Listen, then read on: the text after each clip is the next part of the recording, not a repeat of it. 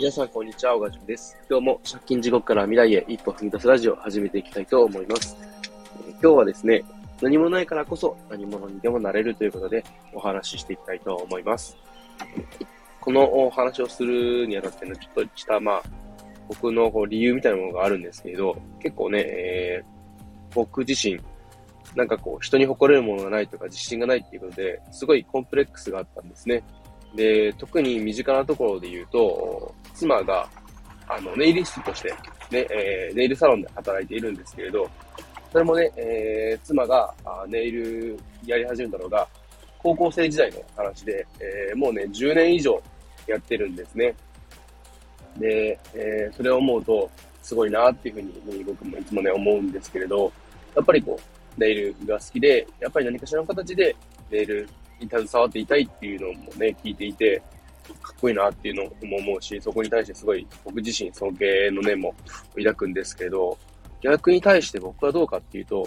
あまりこう、ね、これがずっと好きだっていうものがあまりなかったんですね。で、僕はなんかこう、ここ最近うまくこう仕事もね、行ってなくて、比較的短いスパンで、えー、定職も繰り返していたので、なんかこう、僕自身になんかあったものとか、あね、こう自分が人に誇れる何かがあるかっていうと、全然そんなのなくて、で、すごいそこに自信持てなくて、コンプレックスだったんですね。だから、まあ、妻はネイルっていうね、自分の中での確固たるものがあるけれど、僕自身は、えっと、特にそういうのがなくて、まあ、なんだろう、チューブラリンというか、なんかね、何なんだろう自分でっていう時期もありました。まあ、特にそれは、他のね、要因もあって、ちょっと気分が落ち込んでた時とかっていうのもあって、ね、それも相まってちょっと、そういうふうにネガティブに考えてしまっていたのかなっていう、まあ、そういうのもあるんですけれど、え、でもそれがね、だいぶ大きく変わってきた理由が、今このね、Web3 界隈の方と繋がったりだとか、それこそね、周平さんのことを知って、フリーランスの学校、まあね、そこでいろいろ勉強させていただいてっていうね、そこから、あれこれと挑戦を繰り返して今やってきたので、こう比較的ね、こう、自信が少しずつついてきたかなと思います。で、えー、思ったのが、ね、こう、何もないからこそ何にでもなれるんじゃないかなっていう、そういう可能性の塊的な、そういうものを感じました。で、やっぱりね、それやっていると、こ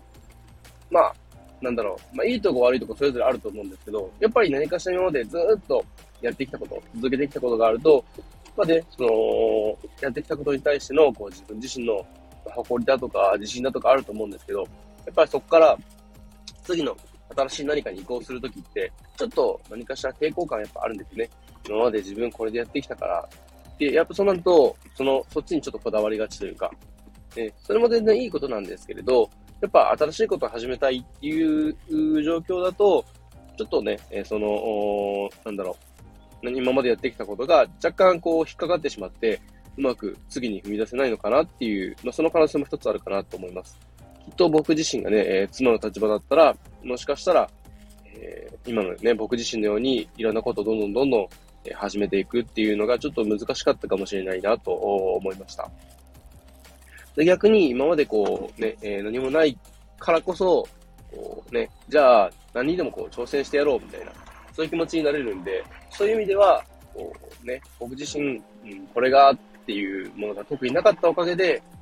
どんどんどんどん次やっていこうっていうふうに思えたのかなと思います。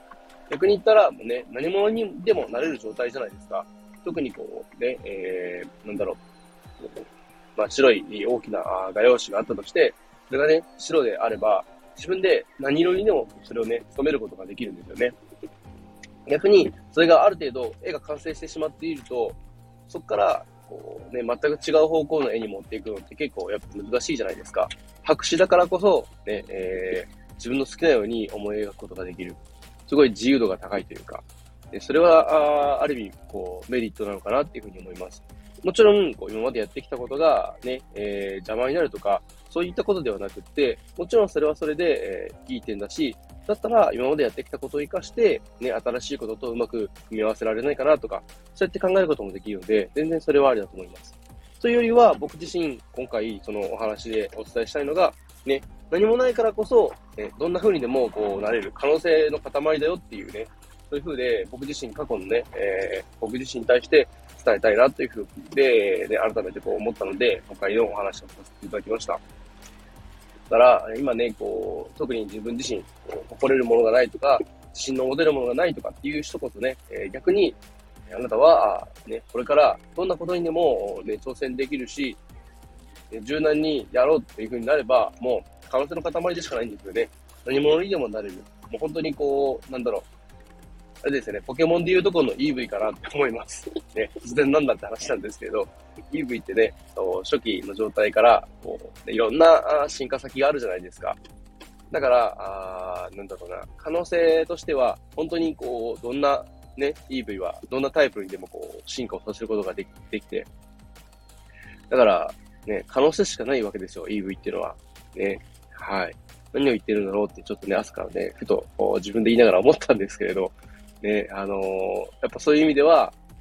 ね、今まで何もなかったよっていう人こそ、ね、あの、逆に挑戦できる、すごいいい環境にいるよってことを自覚してね、えー、どんどんどんどん、ね、ちょっとずつでいいんで、試していただけたらなというふうに思います。こんな感じでね、えー、今日は、えー、ね、何もないからこそ、何者にでもなれるということでお話しさせていただきました。えー、今日はですね、えー、いつも、え、やってる Twitter スペース、ピンクリリードームの有活スペースなんですけれど、ちょっとね、えー、用事の方で今日はお休みさせていただきたいと思います。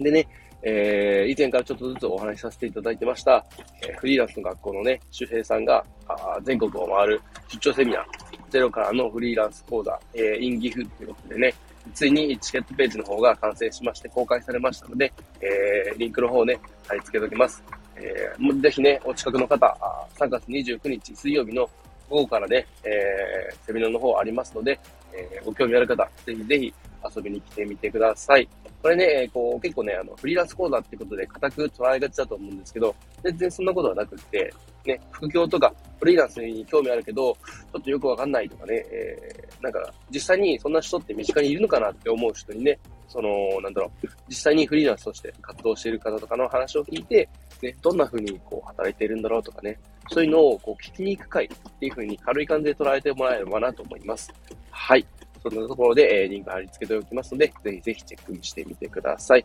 えー、最後までお聴きいただきありがとうございました。では今日はこの辺で、バイバイ。